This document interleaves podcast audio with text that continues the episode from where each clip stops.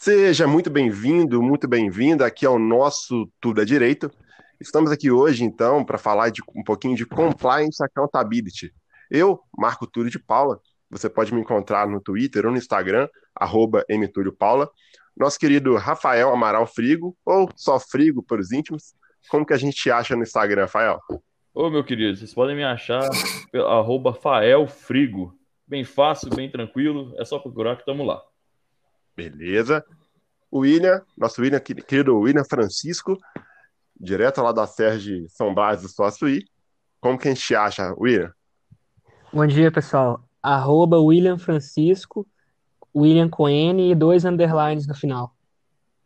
Bacana, bacana. Isso é Instagram ou Twitter? Instagram, apenas Instagram. Instagram. Ótimo. E o nosso querido convidado super especial de hoje, nosso doutor Lucas Canoa.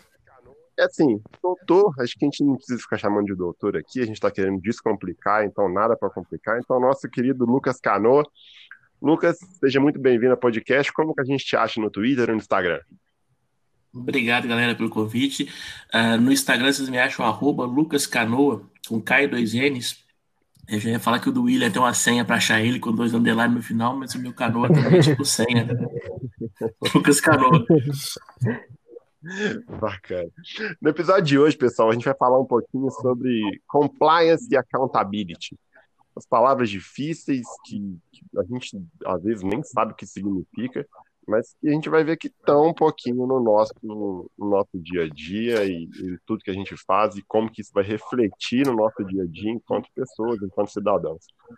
Lucas, que diabos é isso, cara? Então, vamos, vamos, começar do começo, por uma questão de princípios. É... Meu nome é Betina e eu faturei não sei quantos milhões. Vocês estão ligados a essa propaganda? Com, certeza. Uma das melhores. E o que, que rola? O, o mundo tem essa, esse fetiche em ficar rico, né? Todo mundo tem o fetiche em ficar rico, porque a gente fica rico, a gente fica bonito, a gente transa mais, a gente não adoece, a gente vai conseguir acessar bem de custo. Então a galera começou a investir em bolsa de valores, vocês estão ligados nisso, né? Com certeza. É. Até eu, inclusive, nisso aí. Pois é, o negócio é maravilhoso. Eu, eu fiz um curso de administração no passado aí, em outra vida, e eu investi em bolsa também, sabe? Uh, passei umas raivas com o Wake e entendi um pouco desse mundo. E eu quero fazer outra pergunta para você. Quem é que lembra do irmão caçula sendo fotografado com a roupinha da Parmalat? Bichinho da Parmalat. Ah, com certeza. Eu, eu lembro. Irmão, então. Com certeza. Eu sou filho único e um mimado. Primo, eu fui fotografado, rapaz. Pronto, o seu amigo foi, Túlio. Seu amigo foi fotografado. que maravilhoso. Essa era uma grande empresa, era uma grande empresa e ficava aqui, especialmente Minas, né, uma terra produtora de leite. Então todo mundo conhecia Parmalat, todo mundo vendia para Parmalat, e o pessoal investia dinheiro na bolsa da Parmalat. Porque ela, assim, pô, ela tinha o bichinho, todo mundo era bichinho da Parmalat, todo, todo brasileiro se tornou um garoto propaganda da empresa. Como é que essa empresa vai quebrar, né? Uhum. E de repente ela desaparece. Vocês perceberam que ela sumiu? Percebi. Já tem, já tem bem tempo, na verdade, né? É, tem bastante tem muito tempo. Ela usou o brasileiro como garoto propaganda, deu nisso, né? Quebrou. não, não, não, foi por isso. Foi por uma questão de gestão. A empresa meio que, que maquiava os balanços lá na Itália. Para quem gosta de futebol também, ela patrocinava, o Parma, que era um baita time e tal. Aí começou a era hegemônica Mila e Ita, é, porque realmente ela desapareceu. E o que, que, acontece? Não foi só ela que fez isso, várias empresas. O Wake fez agora, recente, né? Todo mundo tá ligado no, no Homem X aí, o Wake Batista, que, que rolou isso.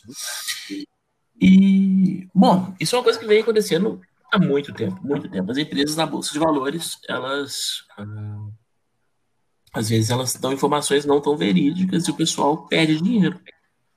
E também não foi a Betina que inventou esse negócio de investir. Muita gente investe dinheiro em bolsa para ganhar dinheiro, né? Aí eu te pergunto, Rafael, como é que você fica quando você descobre que a empresa que você investiu não tem tudo aquilo que ela disse que tinha? Rapaz, primeiro que eu fico sem dinheiro, né? Uhum. E, e, muito decepcionado, com toda certeza, cara. Puto também. O Rafael é bonzinho, né? É, é, é isso que eu ia falar. O Rafael é bonzinho, a gente fica decepcionado, coitado. Não, eu ficaria é, São três fases, né? Primeiro você fica sem dinheiro, depois você fica decepcionado e por último você fica puto, porque você perdeu dinheiro. Decepcionado é ótimo. Decepcionado. Decepcionado. É, o Rafael tem um nível de maturidade maior que o nosso. muito não. A quinta série que habita em nós não habita no Rafael. Você pode Ô, ter rapaz, eu não lá. Esse negócio aqui quebrando tudo, e Rafael não tem disso. Mas, Rafael, vamos melhorar a história. Você investe numa empresa muito bacana, empresa muito séria, empresa bem legal mesmo. Só que, por algum motivo, um revés do mercado, pode ser até falar do Covid, da pandemia, a empresa precisou de exigir um pouco mais dos seus funcionários, cara. Precisou de contar com um colaborador. E os funcionários deram sangue, resolveram topar, porque a empresa é realmente muito boa e todo mundo pensando no investimento do Rafael. Rafael não vai ter prejuízo com a gente, a gente vai fazer o investidor ganhar dinheiro, que é o discurso, inclusive, da maioria das SAs, tá, gente? Foco no investidor, que é um foco muito errado, inclusive. Ah, aí todo mundo dando muito sangue e, de repente, os trabalhadores começam a ter burnout, se esgotar. Vai todo mundo para a justiça do trabalho, as indenizações são milionárias.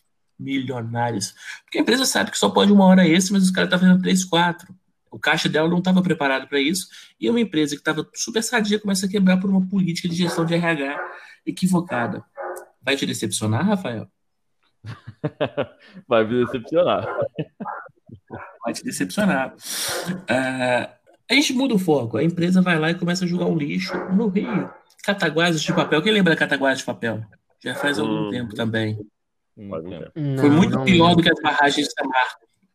Então, galera, aqui no, no Rio. hum, no Rio Muriaé, no Rio Cataguases, enfim, eh, aqui no sul, no sul pro leste de Minas, Zona da Mata, pertinho de Juiz de Fora, uma empresa fazia, trabalhava com celulose e tal, e derramou alguns reagentes no rio, contaminou a água potável de Minas até o Rio de Janeiro. E foi muito pior que Samarco e Brumadinho juntas, pra você ter ideia. Brumadinho e Samarco não foram os piores acidentes de barragem no país. Pasmem. Mas pode falar deles também.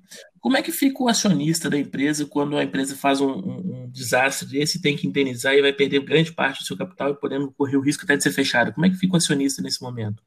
Altamente decepcionado. Totalmente desesperado. Só que, só que se a gente confiou na Betina e pôs todo o dinheiro que a gente tem nessas ações, porque a gente pode investir com centavos, a gente não precisa ter muito dinheiro. Desde que a Exatamente. gente pode investir com centavos, a gente vendeu tudo e pôs. Porque a gente viu os colegas quebrando as Bitcoin, a gente resolveu investir em ação que é mais seguro. E aí? Aí que você perde tudo na ação, como é que fica? Não Tem fica. dinheiro, né? Não, não tem jeito. tá Pois é. Pois é. Então, ou então, mais um último exemplo para vocês. Aí vocês investiram numa grande empresa de cervejas, a, a nossa querida e estimada Ambev, empresa que nunca viu crise na vida. Faça chuva, sol, verão, inverno, crises e alegrias, a Ambev vende.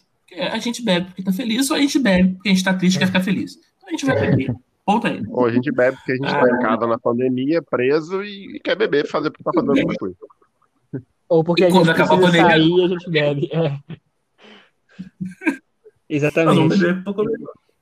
Ah, mas a Ambev contratou um, um engenheiro muito bacana, um engenheiro renomado, que fez um- uma pequena empresa, uma pequena cervejaria artesanal bombar, Baca e tal. Ela contratou esse engenheiro e pá, os caras começaram a usar cloroquina na cerveja. Ah, de forma rude, tá, gente? Quem tá ouvindo não é cloroquina que eles usaram, mas eu não lembro a substância, achei legal falar cloroquina, vai ser cloroquina agora. cloroquina na cerveja, colocaram aqui em Belo Horizonte, o povo morreu. Vocês ficaram sabendo que o povo morreu da cerveja, né, Belo Horizontino? Sim, sim. Sim. Sim. Só que a Ambev contratou esse cara, a Ambev é uma empresa que nunca teve prejuízo, e o cara meteu cloroquina na Brahma. E na escola, Antártica nunca, Antártica é sagrada. Ah, a Antártica é receita sagrada. Não falando o povo mal da Kaiser, vocês podem- falar mal de qualquer cerveja. Obrigado. Não, ninguém vai falar mal da Kaiser. Imagina. Ah, não, fazer o quê? Dor de cabeça em, em cerveja. Mas enfim, ah, aí os caras começaram a passar mal e morreram. E aí ela matou o mercado multimilionário de cerveja no Brasil. o homem mais rico da América perdeu seu mercado por um engenheiro. Como é que fica o acionista da, da, da Ambev? Totalmente decepcionado. Paulo Lema vai bater na testa e falar: pô, eu fui o homem mais rico da América aqui, da, da- do Brasil, e, e eu matei o meu mercado. É Isso, isso que é matar o mercado, sabe? Literalmente. 60 milhões, 70 milhões de brasileiros morreram. Nunca mais Lula nem Bolsonaro seriam eleitos, porque o eleitor dos dois bebe, bebe. Nunca mais esquece. vai ser presidente numa ditadura eterna. Uh, pois é. Mas o que acontece? Nesse, nesse mal-estar, todo mundo sabe que esse mal-estar pode acontecer. Isso pode acontecer. As empresas uhum. estão sujeitas a vale, rolou por Madinho, então isso existe. Mas o acionista, que é o cara mais importante de todo o sistema jurídico empresarial, e ele é o mais importante porque ele tem o dinheiro, então o povo tem que proteger ele. Ele uh, construiu, e não foi ele que construiu, mas o, o Estado construiu para proteger ele, permitir esse investimento em ação, de mecanismos de controle, mecanismos de proteção desse investimento. Uh, o primeiro desse, desse mecanismo que a gente vai falar é o tal do compliance. E olha que coisa muito esquisita. O que é o conceito do compliance no final das contas, gente? É cumprir a lei. Uhum. Ruim, né? Porque daí você sabe que a lei é um negócio geral, abstrato, de aplicação para toda a sociedade. É, é então, o que eu ia falar. Que comply no inglês ele vai, vai ser, vai ser o, o verbo que vai falar assim, é, aceitar, né? Meio que. É, agir de acordo, né? De Se acordo. submeter. É. Isso. A gente pega Perfeito. um sistema jurídico a gente pega um sistema jurídico, que a gente tem MP, que a gente tem portaria, a gente tem lei, lei extraordinária, lei. É, é, e, e, todos os tipos legislativos possíveis, a gente tem que, que a, se moldar isso tudo. Nesse labirinto de leis, a gente tem que achar um caminho para poder para a empresa poder funcionar. Isso é compliance? Isso. É, é obedecer às leis do Estado, que podem ou não ser um labirinto, não é? É, é, a ideia do compliance é cumprir as leis. Ponto. Hum. É obedecer. É, é não dar cloroquina na cerveja pro cara. É não construir uma barragem e não fazer manutenção, porque a lei manda fazer manutenção. É, é não envenenar rio. É, é não pôr o trabalhador para trabalhar horas além do que ele pode trabalhar, ou em condições uh, sem, sem qualidade local de ambiente de trabalho. Enfim, é cumprir a lei. E, no caso, né, temos leis tributárias, temos leis ambientais, leis trabalhistas, leis contratuais. A ideia do compliance é cumprir aquilo que você se propõe a cumprir, não é? Porque quando você não cumprir, você pode causar um dano e esse dano gerar uma indenização um pouco maior ou muito maior, e o seu acionista vai ficar refém disso. Olha que interessante. Hum. Ah, isso, pessoal, é um dos mecanismos que vem da governança. Governança que surgiu lá fora, nos Estados Unidos, e, e chegou no Brasil e a gente começa a trabalhar com governança também. O ideal é que todas as empresas tenham governança. Governança tem mais outros elementos. Nós vamos trabalhar os dois que têm nome em inglês. O primeiro, então, é a, o compliance, é cumprir a lei. Mas precisava de ter um, um, instrumento mandando a gente cumprir a lei, gente? Faz sentido isso na cabeça de vocês? Ah. Para mim faz um pouco de sentido, professor. Por conta de uma série que eu assisto, que chama Billions. Não sei se já tiveram a oportunidade de assistir, é fantástica. Uhum. E assim, é, é, é, o tipo de coisa. Na série, os caras querem ganhar dinheiro a todo custo e, e, e começam a infringir a lei é. para ganhar dinheiro com a Bolsa Americana. A ganância é cega, né? Aí, até que contratam um cara para ficar no compliance. E aí o cara do compliance é o cara chato. É o advogado chato que vai ficar é, querendo ferrar todo mundo que está querendo ganhar dinheiro para a empresa. É essa a, a, função do cara do compliance? Acho que não, né? Deveria ser assim, mas sabe, a, a Odebrecht tinha um setor de compliance maravilhoso. Né? Tem um filme sobre isso, chama A Lavanderia. A Siemens também. Está falando de empresas, né? Pode rolar processo, mas a questão é a seguinte: a, a Siemens contratou lá e, e, o bom, gente, que a gente pode falar disso sem, sem medo político, porque tanto com o, o Alckmin em São Paulo, PSDB, a Siemens fez isso, quanto com o Odebrecht, com o Lula, o PT também fez. Então, uhum. a corrupção está tanto no PT, quanto no PSDB, quanto nos partidos todos. Eu acho que uh, tem uns partidos que não ganham, PCB, não é porque ele é comunista, não é porque ele não ganha mesmo, nem disputa. Eles ficam lá fazendo teoria. Porque ele, talvez ele não tenha interesse de corrupção, porque ninguém quer comprar esses caras que não disputam nada. Mas o resto é muito difícil, a política nossa é muito difícil. Desculpa se alguém tem uma paixão por partidos, mas eu acho que nenhum deles é muito legal, não. Hum. Mas vamos lá. A Odebrecht tinha um setor desse, que era o compliance da Odebrecht servia para comprar o, os agentes públicos, era um setor de corrupção. Olha que interessante. O anti-compliance, né? Não compliance, ela tinha um setor de, de, de, corrupção. Não só ela, muita empresa tem setor de corrupção, disputa diretamente com as licitações dos contratos públicos. E aí, vocês gostam de filmes?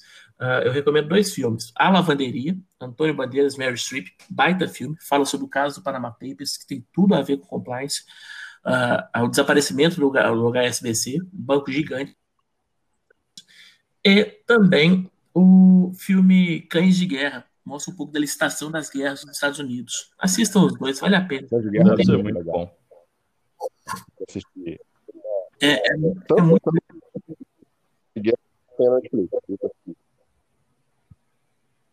Eu não te escutei bem, Túlio. Tanto a lavanderia quanto o cães de guerra tem na Netflix. Aí, ó. Ficou mais fácil para quem está querendo assistir um pouco mais disso. E é um campo de advocacia muito legal. Eu advogo com isso, tá, gente? Eu gosto muito disso. É, compliance tributário, gestão. Eu, eu advogo nisso. Não que meus clientes sejam santos, e até por isso que eles precisam de advogado. Uh, eu caminho hoje.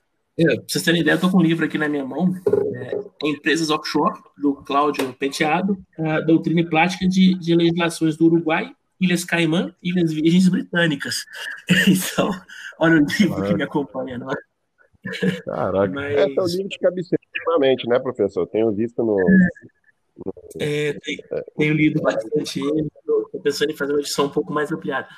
Ah, um pouquinho do Uruguai, um pouquinho de Suíça, tem outros caminhos uh, outros lugares fechando é. turismo. Mas o ponto é, o compliance é essencial, mas ele, ele nos dá um papo ético. Que capitalismo é esse? Que sociedade empresária é essa que ela não tem ética?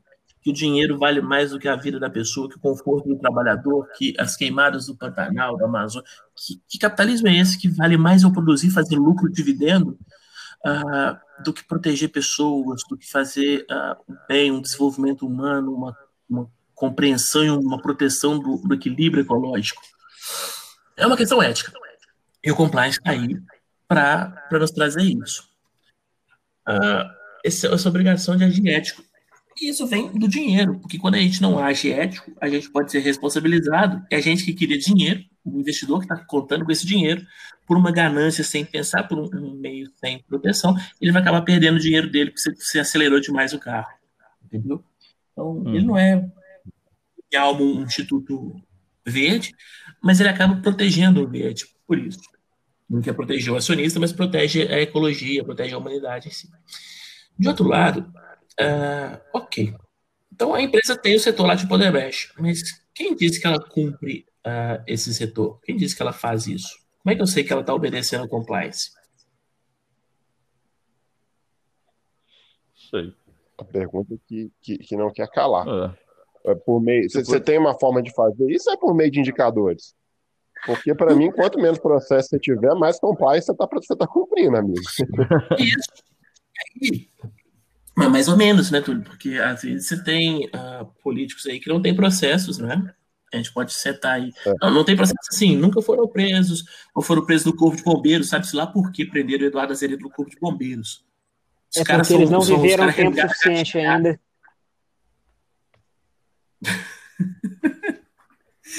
Prendendo os caras no bombeiro. Aí a gente tem Milton Cardoso, Pimentel, Aécio, né? Bom que eu vou falando dos partidos PMDB, PT e PSDB, tá? Não, não tem, não tem Nossa, time de é preferência. Ah, na verdade, todo mundo deixar claro, é, é deixar claro que esse podcast ele não tem personalidade jurídica. Então, cada um é responsável pelo que fala, tá, gente? Se alguém Perfeito. quiser processar alguém, contato episódio. Ah, tá, gente? Não tenho medo, não. Porque isso tudo, gente, por mais absurdo que pareça, é escancarado. E eu posso ainda dizer a vocês que, para interesses econômicos, os tios da Marinha invadiram um sindicato na Nicarágua e mataram todo mundo. Sabe aquele filme Red? Conta a verdade. Eu escrevi isso num livro. Mas, enfim, tirando esses pequenos detalhes que eu tenho umas uh, se quiserem procurem uh, United Fruit Corp também, vocês vão, vão, se deparar com, com a empresa no mundo, falta de compliance, né? Chamar Fios da Marinha. Mas o fato é, a gente tem, às vezes não tem processo porque o cara compra. Porque ele é muito bom em anti-compliance. Ele é muito bom em não ser processado. Ele tem muita influência, muita chantagem. Isso existe. Uh, só que existe um outro instituto chamado Accountability. E, e, o compliance ele é agradável, né? Mesmo que ele queira proteger o dinheiro do acionista, ele acaba por proteger todo mundo, não é isso? A Accountability não veio para proteger ninguém. A Accountability uhum. veio para punir, cara. A Accountability é a ideia de punição. Uh, não é bem punição, quem trabalha com a Accountability está puto nesse momento. Mas pensa comigo. Uh, o Accountability, a gente, ele, ele trabalha com alguns viés. O primeiro é, nós vamos controlar então, uh, as políticas de accountability controlam uh, o gestor, o, o, administrador da empresa, o diretor, o supervisor, o superintendente. Eles vão ser controlados, são mecanismos de controle interno. Entendeu? Uhum. Então, ela cria esses mecanismos de controle. Segundo viés é a prestação de contas. Então, o cara, além de ser controlado pelo accountability, ele vai ter que prestar conta de tudo que ele está fazendo ok? Então, relatórios que eu não degradei o ambiente, e aí nós temos as ISO, a ISO é um negócio fantástico, temos ISO de condição trabalhista, ISO de meio ambiente, ISO de qualidade e proteção do consumidor, que são elementos que, caso não, não sejam observados, vão gerar indenização. Imagina o consumidor que bebeu cerveja Brahma e passou mal, jamais a Kaiser. A, a Brahma passou mal. Muito obrigado. Você não mal de Kaiser, porque ninguém bebe. É... Bem assim. Eu vi o lixo aqui de casa hoje. Mas uh, a ideia é ter esse, esse prestação de conta do que está sendo feito para não deixar dar problema. E o último viés da causa que eu falo para vocês que é importante é a responsabilização. Então, nós temos um controle, nós temos uma prestação de contas, nós temos a responsabilização do agente que fez. Por isso que tem gente sendo preso, por isso que tem engenheiro sendo preso, cara. Nós estamos falando de prisão, direito, direito na veia, direito. Sujeito, pena, cadeia. Direito. Só que vem de uma perspectiva de accountability, porque o sujeito que fez, ele não observou o compliance, ele fraudou o compliance, fraudou as leis do Estado, ainda frauda os controles internos, não prestou a conta de direito e foi pego, ele vai ser responsabilizado, ele vai ser punido. Ainda que a empresa também seja punida. A gente tem que lembrar que a empresa, ah, no, no última instância, quando já aconteceu o dano, ela continua punida, o acionista continua decepcionado, Rafael. Vai ficar decepcionado. Totalmente. Mas, Totalmente. Pelo menos ele vai ver aquele que fez ser punido. E é uma ideia de, de evitar que a empresa seja um escudo para que, o, que o diretor faça o que ele bem entender. Ah, eu vou para a América Latina, eu vou para a África, são, são locais de menos desenvolvimento social, de mais demanda financeira, de desigualdade maior, eu vou chegar a pôr dinheiro, comprar todo mundo, fazer o que eu quero. Esse sujeito que tem essa mentalidade, na causa ele vai ser responsabilizado. Entendeu? Entendi. Entendi. Trazendo para a realidade, que eu acho que pode ser. É, é, tudo bem, todo mundo conhece empresas, sabe como funciona, acho que o nosso ouvinte ele vai, ele vai conseguir entender. Só que, trazendo para o conceito mais cidadão, mais social, eu posso considerar, então, que a administração pública está sujeita à accountability é, desde quando você tem uma lei de acesso à informação, por exemplo? Maravilhoso. De acesso à informação. Então, Era... É uma lei. Pode falar. Pode falar, pode falar. Pode falar. É uma lei, a, a lei de acesso à informação é, é uma lei que, que vai falar é, o que, que o gestor público, o prefeito, o presidente e o, o, o, qualquer gestor público que vai cuidar de dinheiro público, em qualquer esfera, inclusive, não só na esfera administrativa, é, do executivo, mas também do legislativo, do judiciário, é, como que esse gestor está gastando o dinheiro dele como que esse gestor está pagando o, o, os funcionários públicos. É, então, é, a, a, a, ideia dos portais de transparência. Ou, ou seja, o, o Estado tem, é, é, é, tudo tem que ser mostrado ali. A, regra é, é, a publicidade. E a exceção é, é não mostrar, é o de não publicar.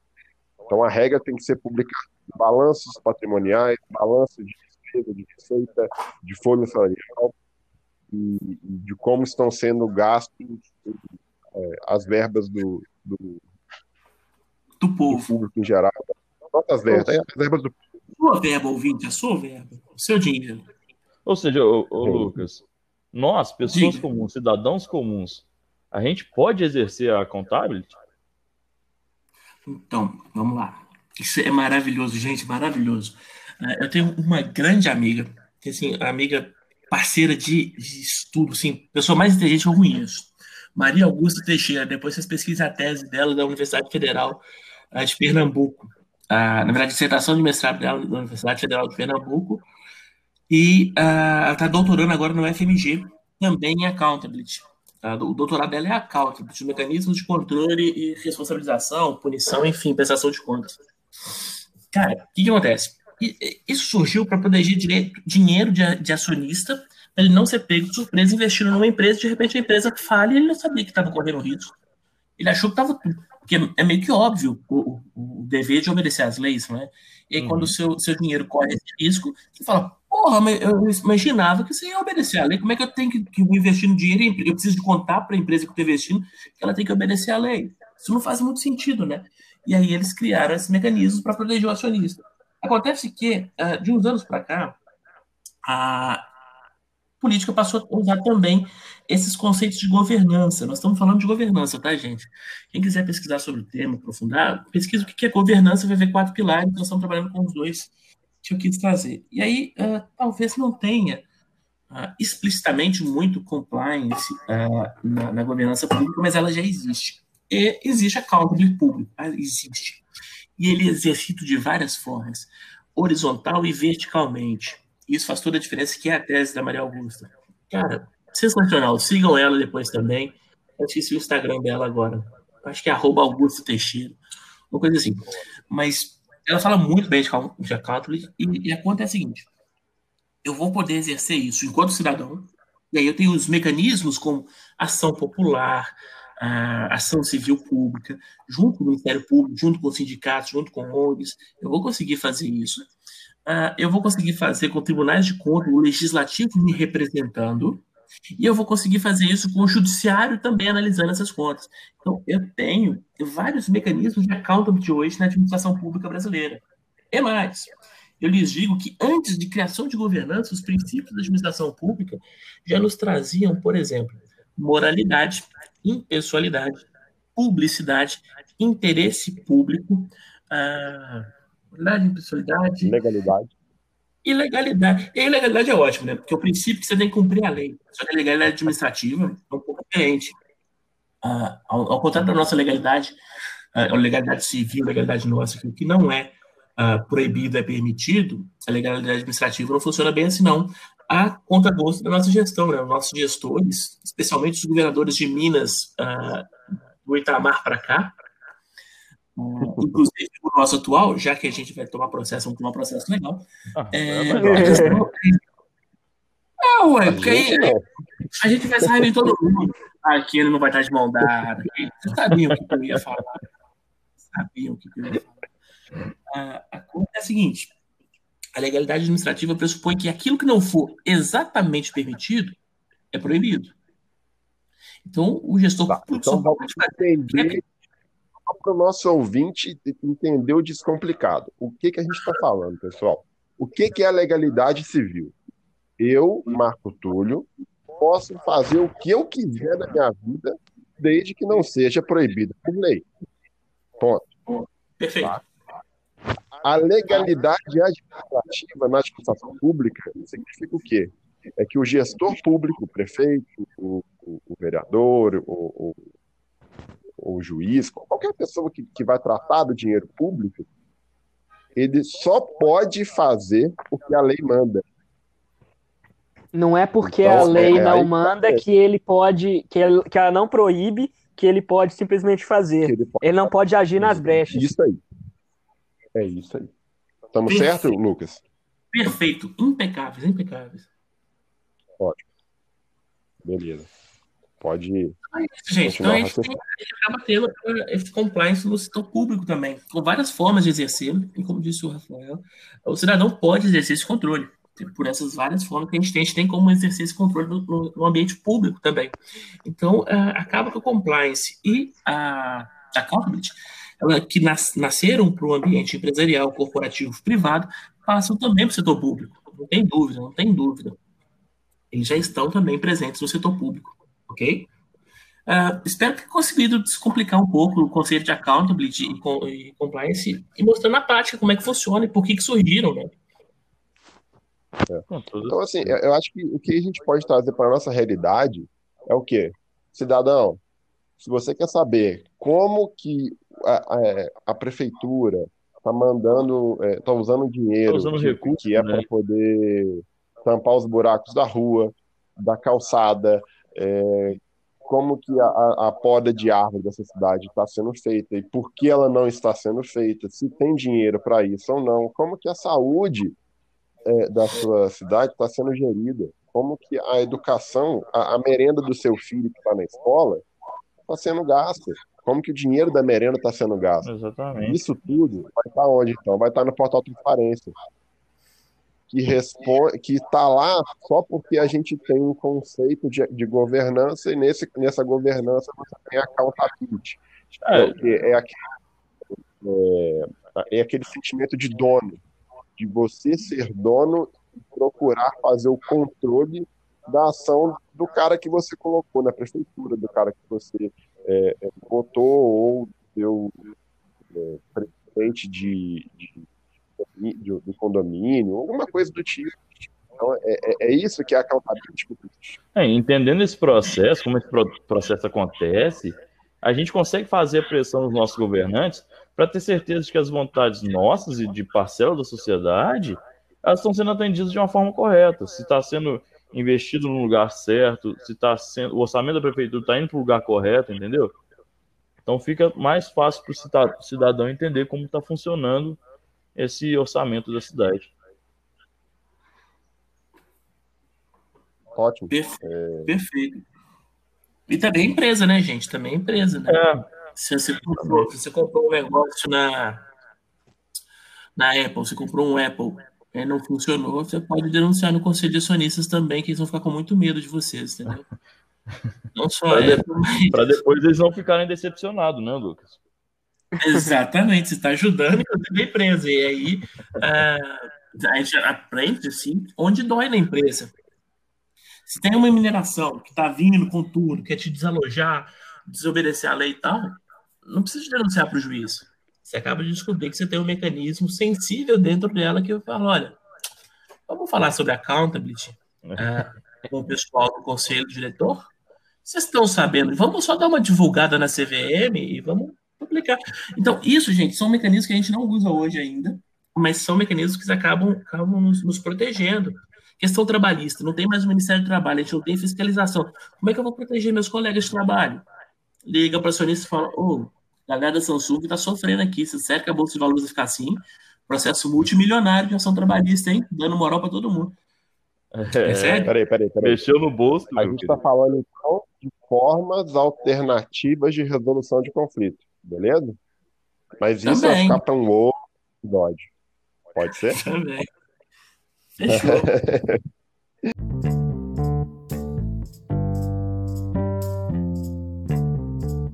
então agora, pessoal, depois que a gente terminou de falar do, do tema do nosso episódio, a gente vai para a finalização do nosso podcast. É um momento cultural mais, é, mais alegre, mais feliz, onde a gente vai acabar é, falando um pouquinho aí de filme, dando uma indicação de filme, de um livro. Vamos lá primeiro, nosso nosso convidado, Lucas. Um filme ou um livro, alguma coisa próximo vídeo poder. Ah, acho que falei, né? A lavanderia, parece comédia, mas é verdade. Aquilo é Bacana. é real, gente. Tem na Netflix, então, né? Tem na Netflix, gente acabei de ver. Ótimo, beleza, beleza. Rafael? Rapaz, tem uma série que eu gosto de acompanhar muito, que chama Suits, que é uma série que fala de advogados. E eu acho ela totalmente interessante pra gente e pra todo mundo que tá acompanhando a gente. Tem na Netflix também. Bacana. William? O mecanismo. Não sei se ainda está na Netflix também, mas também é muito bacana. É, trata de fatos reais, claro, mas também ele, eles usam um pouco de sátira é muito bacana, cara. Legal, legal. É, eu vou indicar aqui um, um, a série que eu, que eu falei durante o episódio, que é Billions, é, trata muito bem sobre o tema, sobre compliance, sobre corrupção e, e sobre justiça.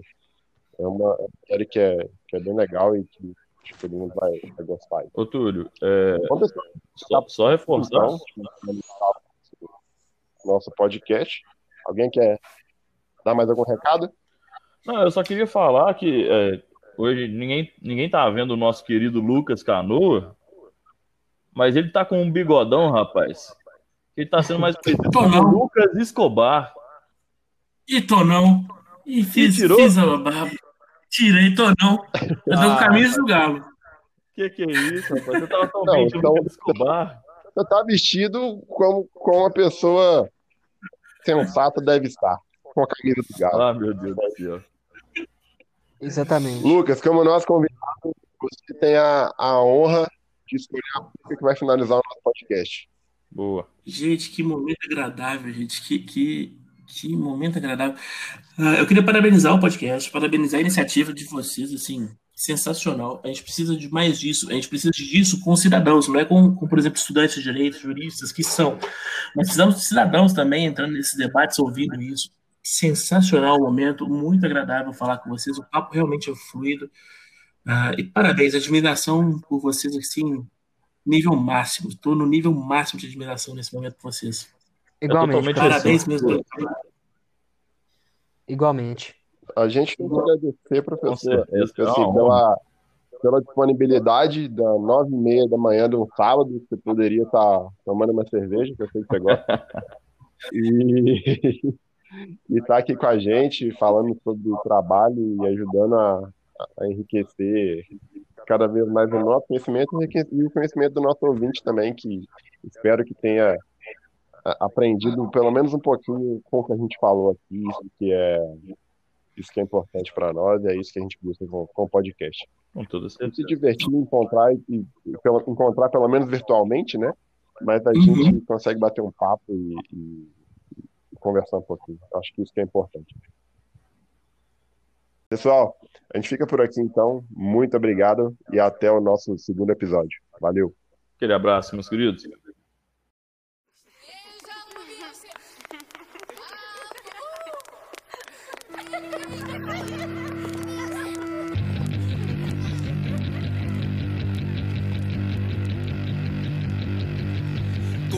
Pra vender cigarro Cigarro pra vender remédio. Remédio pra curar a tosse. Tossir, cuspir, jogar pra fora. Corrida pra vender os carros. Pneu, cerveja e gasolina. Cabeça pra usar boné e professar a fé de quem patrocina.